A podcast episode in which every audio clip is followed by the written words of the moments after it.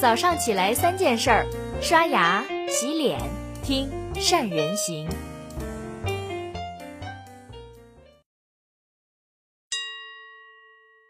大家好，我是善人。今天是我们善人行陪伴您的第一千六百五十一天。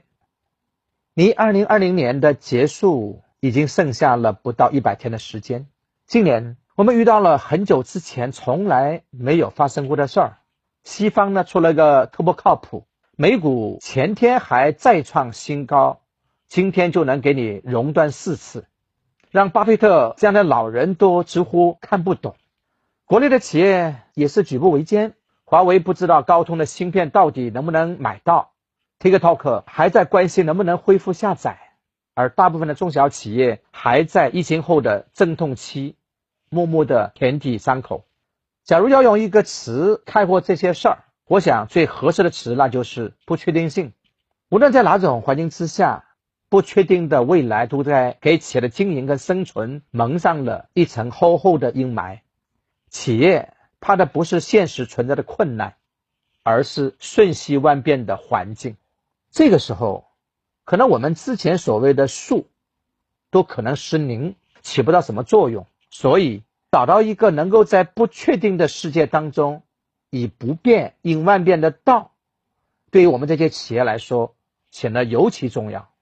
那么，什么才是企业在不确定当中应该坚守的道呢？我觉得长期主义，即使这四个字不是唯一的答案，但至少是一个正确的答案。什么是长期主义呢？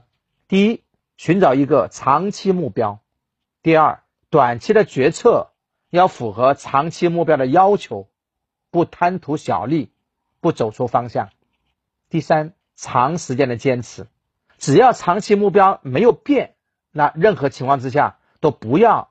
违背你的长期目标，这就像下一盘棋，也许你能在短时间之内获得优势，但最后的赢家并不一定是你。不谋万事者不足谋一时。有些企业短时间内风光无两，但风口上的猪飞得有多高，摔下来的时候就有多惨。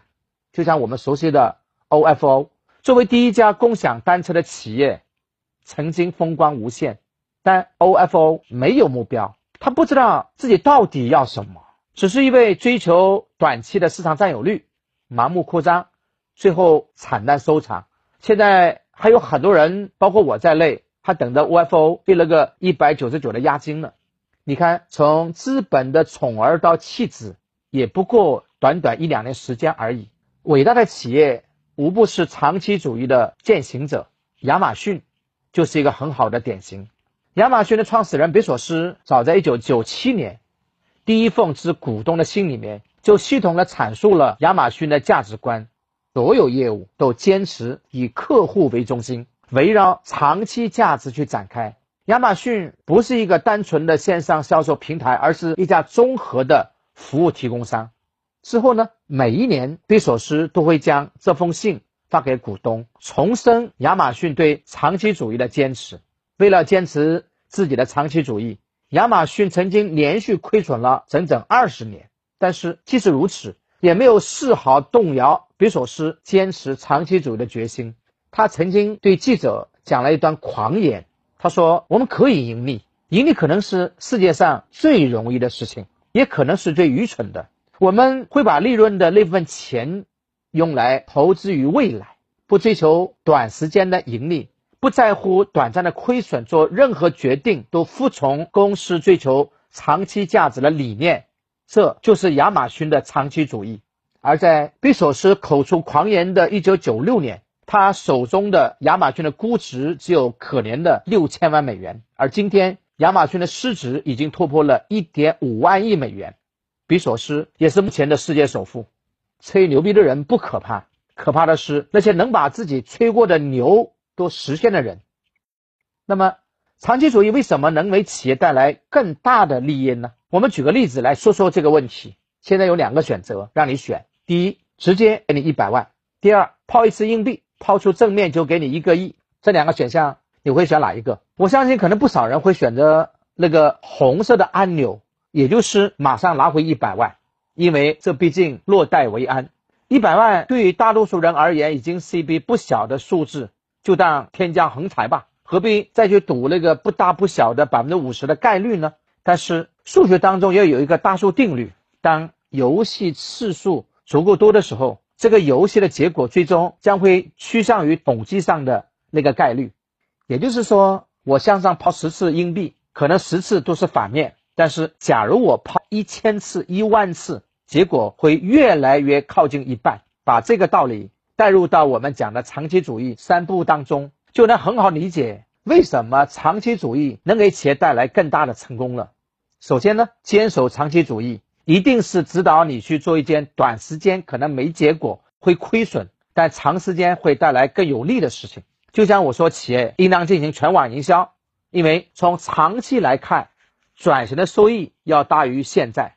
虽然转型可能只有百分之五十的可能为你带来成功，但是成功的收获会高于你的期望收益，也远远高于你转型投入的成本。第二，就像抛硬币，运气不好，抛十次都可能是反面，但坚守长期主义做出的决定，可能短时间之内都不能给你带来收获。就像亚马逊一样，连续的亏损二十年，但是只要你每一次都坚持去选择那个长期来看更有利的选择。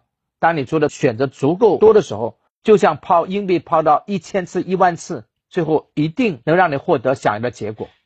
那落实到我们的企业当中，有哪些是显而易见的长期主义值得我们坚守呢？第一个，顺应产业发展的大趋势。正所谓“时来天地皆同力，远去英雄不自由”。我们企业的发展一定要顺应产业发展的趋势，相应的。企业家，我们做出的决策也要服从于顺应趋势这个大原则。亚马逊为什么坚持把资金不断的投向将来的生意，构建完善的基础设施，提高客户的满意度上面呢？那是因为贝索斯早就洞察到了这个行业未来的趋势，赢者通吃。二名三名以外的企业基本上就是打酱油的，所以亚马逊把规模扩张放在公司战略的首位，而非追求短时间的盈利。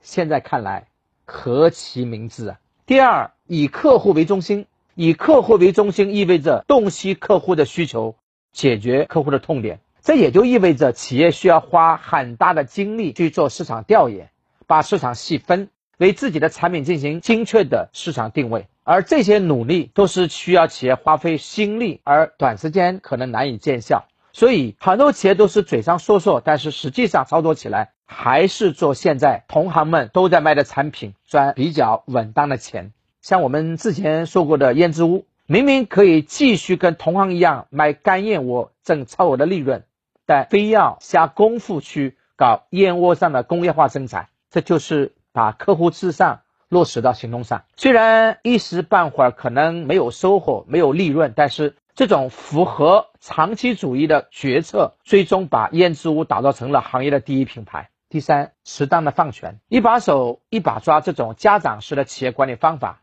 对于很多小企业来说是比较好的管理模式。毕竟业务比较少，但是随着企业不断的做大，业务发展也越来越多，有的企业家当惯了家长，习惯私事公亲，效率反而没有以前高。这种家长式的管理。在你要应对上百人的组织和业务之后，就会显得力不从心，企业也会缺乏灵活性，没有办法去敏锐的感知和应对市场的变化。适当的放权，在保证组织整体可控的情况下，可以不断的提高组织运行的灵活性。从长期来看，更有利于企业的发展。所以，就像华为说的，让能够听得到炮火的人决策，像腾讯、阿里他们采取的事业部的制度。老板只要把控好方向，过程要大胆的让手下人去干，不断的提高组织运行的灵活性。从长期来看，更加有利于企业的发展。走捷径的那些聪明人能获得短期的成功，但一定会输给长期主义者，因为长期主义者做的都是搭建地基的累活，干的是底层的技术，维护的是客户的价值，思考的是商业的本质。所以，从商业竞争当中，聪明人。不可怕，因为聪明人太多了。但最可怕的对手就是那些愿意坚守长期主义的聪明人。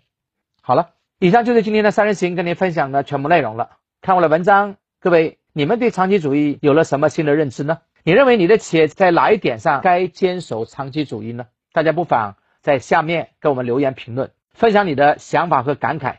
说每家企业都能在未来基业长青，成为一位长期主义的胜利者。